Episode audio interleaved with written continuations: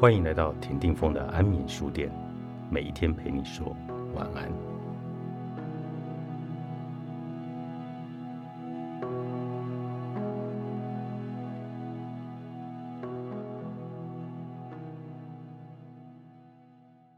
他不仅热爱工作，也热心公益，用演讲与更多人广结善缘。他喜欢交朋友。从陌生人到熟门熟路的朋友圈，都乐于分享生活大小事。他用热情驱动世界，每天快乐的过生活，身边的人都被他的乐观所感染，成为正向人际的一员。从银行界的 Top 热血经理人到餐饮业的总经理，超级业务加经理人吴家德，真心对待朋友，不用刻意。你所付出过的，都会在你需要时回过头来帮助你。嘉德，我们要如何建立正确的交友心态？谢谢峰哥的提问哦。我觉得人因为不能够独居，都要群居，所以找到好朋友陪伴自己一辈子，甚至没有防备卸下心防，我觉得这个是很舒服的一件事。所以。交朋友一定要先从感觉舒服做起。我书上有写，当一个人用自己的个性去结交到自己感觉舒服的朋友，我觉得这是人生很幸福的事。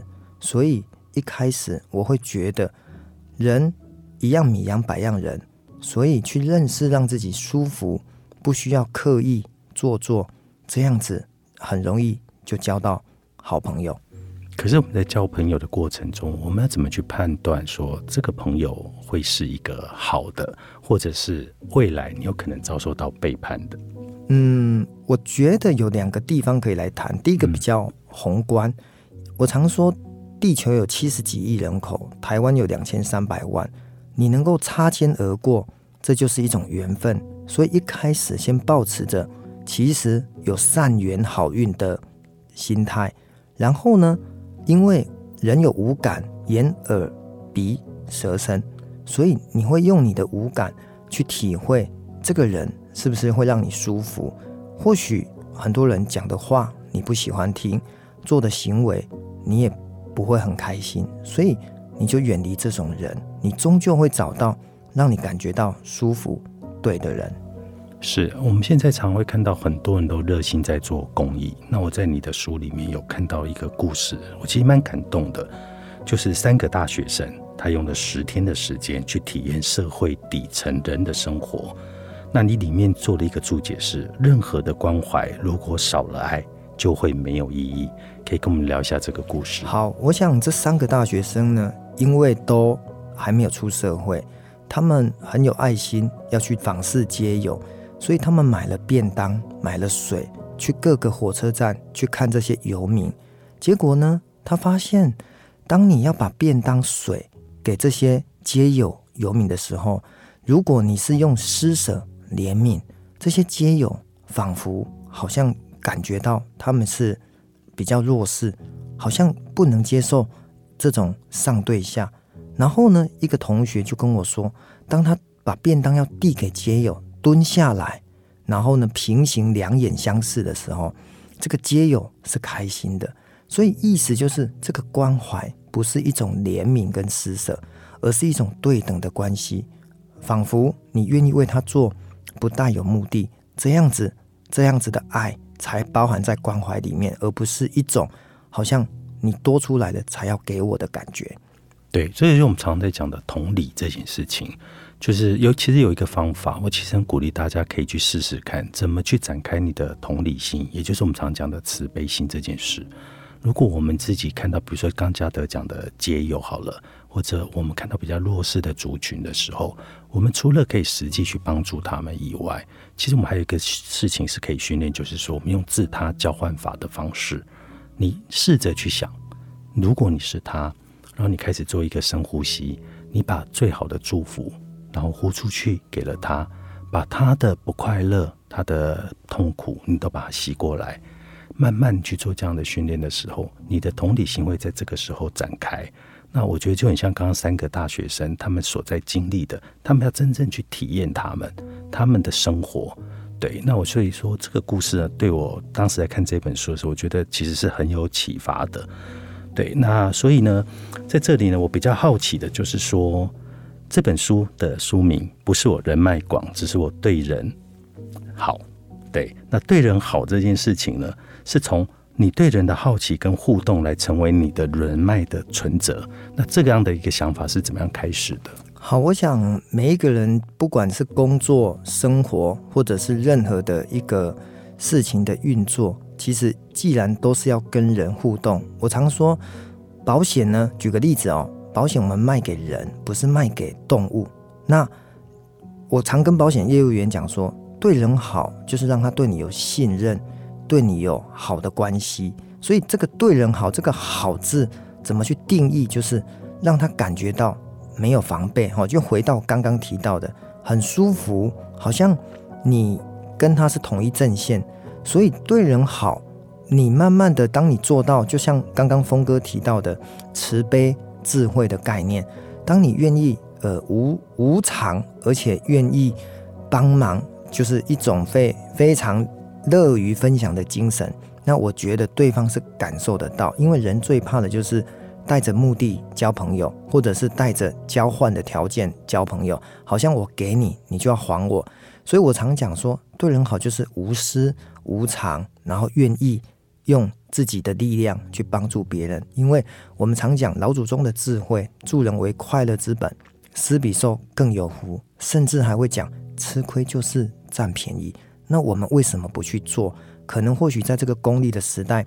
大家比较显得先顾好自己，很怕没有，所以因为怕没有，就担心给出去会不会就真的再也回不来，所以这样子的心态会让他给予的时候有一些踩刹车。可是回过头来，好像我认识了很多非常快乐的人，他们就是施比受更有福，他们每天就是在付出奉献。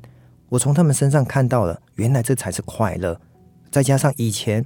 我认识非常多有钱人，也见识到了有钱当然可以快乐，但是钱太多了，好像又变成烦恼。所以钱是手段，不是目的。所以我们希望用这个手段去帮助更多的人。佛家讲财师、法师、无畏师，我觉得做这件事情会得到快乐。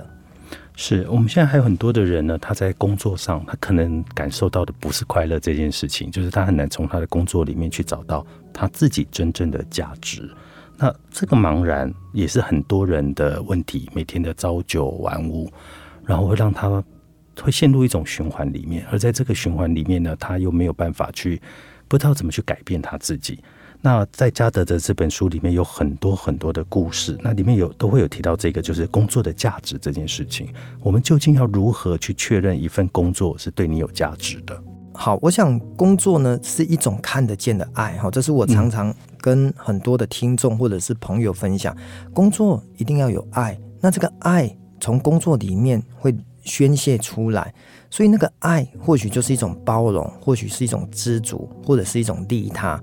所以在工作当中找到自己的定位，然后呢与人连结。我常讲这是一个点线面的概念，就是你先把自己的定位找出来，可能发现自己的天赋，然后呢做自己喜欢做、感兴趣的事，你就会发现你做的很有热情。当你的热情跟你的专业成为你的双箭头，不断的去帮助别人、帮助公司、帮助同事。那形成出来的那一个波浪，你就可以让这个爱扩散，所以终究它可能会回到自己身上，哪怕没有回来，但是你执行的这个工作的，不管是年资或者是收入，其实让你自己可以过非常快乐的日子，绝对是绰绰有余。对，我觉得呢，你先认定自己工作的这个价值，其实是最重要的，而不是只是为了一份薪水。当然，我觉得薪水很重要，是。但是呢，你怎么样先去肯定这份薪水的价值？那我其实过去哦，有一个经验特别，我要跟大家分享，就是有一次我去那个脚底按摩，然后那个按摩的那个师傅是一个年轻人，然后他就会跟我讲说：“哎，我们很辛苦啊，我们一个月都只赚多多少钱啊？那可是呢，这个生活好像只能就是这样。”他也觉得很无奈啊。但我听他讲完之后，我就在想一个事情，我就想嗯不太对，我就跟他说：“我说师傅，你知道你的工作很有价值诶。他说他愣在那边，他说你怎么会觉得我工作有价值？我说你知道吗？你的工作是在帮助人的身体健康。你你知道吗？像我们有时候还不知道我们的工作可以帮助别人带来什么，可是你的工作可以为人带来健康。我说你这份工作就是你最大的价值。”你必须先去认定你的价值，你才会在工作中做得开心。就像嘉德在书里面有写到一个，就是你刚进银行界的时候，然后去发 DM，很多人觉得发 DM 是一件很无聊、很琐碎，甚至他根本连站在那个街头他都不敢的工作。可是你却在发 DM 这个工作里面去找到这个工作的价值。我觉得发 DM 就像我书上写的，重点不在于发，重点是。你要跟这个对象、这个人做什么样的连接？因为发 DM 只是一个媒介，重点是你可以借机去认识一个新的朋友。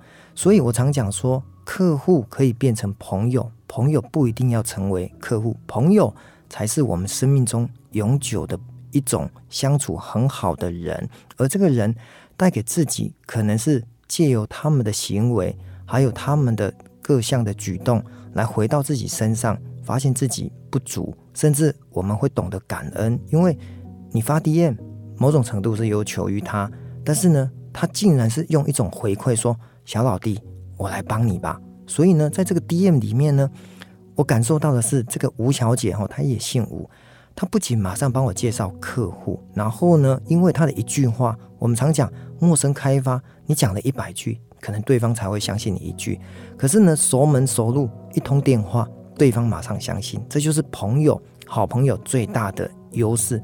也因为这样子，我得到了一笔很容易得到的业绩。但是呢，我更感恩的是，那为什么他要为我做这件事情？当然，或许他会，你会觉得说，啊，他就有需求啊。可是呢，天底下什么事情都用他有需求来成就彼此的关系，那好像太功利了。所以我会觉得，他一定是。嗯，这个小伙子那时候二十几年前，我是个年轻小伙子，他或许会觉得，哦，这个小伙子很勤劳、很认真，讲话得体。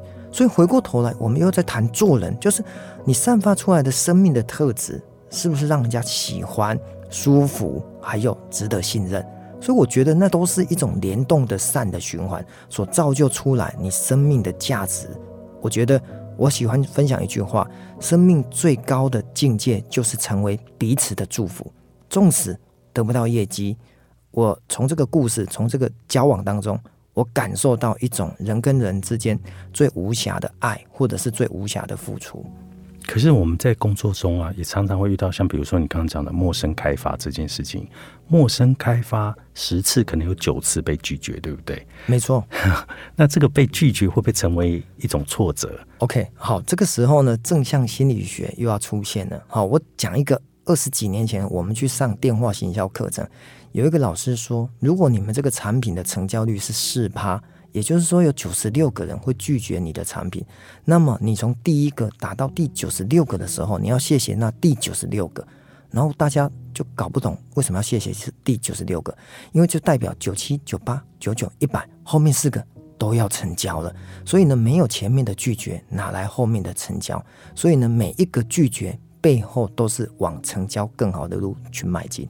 哦，对呀，所以我觉得嘉德这个话讲的很好，就是你如果没有前面被拒绝，你怎么可能会有后面的成交？对，人生不可能一帆风顺，不如意十之八九，所以被拒绝叫常态。对，那能够熬过被拒绝的这个阶段，才有可能成功啦。可是通常呢，大家都会在被拒绝这个阶段，他就被自己打败了。或许我们可以拿几个呃比较明显的案例，就是说木炭跟。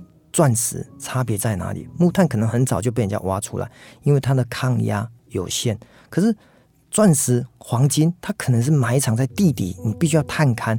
所以呢，压在越底下，它的压力越大。所以等到被挖出来的时候，其实它的价值是越高。越早呃被挖出来，它的价值反而显得微不足道。对啊，刚教的的那个木炭跟钻石这个比喻非常好。你里面书里还有一句话，我也很喜欢。上面写说，一个人不用急着证明自己的热情和善良，时间是证明一切的裁判。没错，因为我一直觉得，你告诉别人说我多热情、多热血，然后呢，对人多好，与其讲再多，倒不如由别人来给你贴标签。就是我自己的座右铭叫做“热情驱动世界”。好，那当这“热情驱动世界”这六个字放在我身上的时候，我仿佛热情就是我的血液，就是我的 DNA。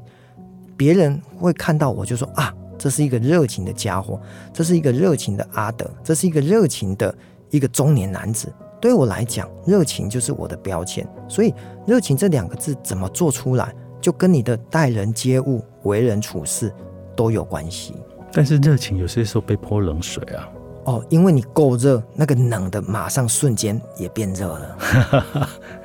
好，对，这个就是五家的老师为什么会成功一个很重要的精神哦。我觉得在这一本书里面呢，呃，里面有非常多的小故事。然后他是告诉你说，你如何建立一个好人脉的书。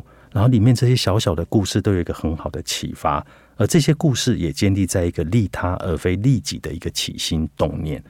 那这本书呢，叫做《不是我人脉广，只是我对人好》，作者伍家德麦田出版。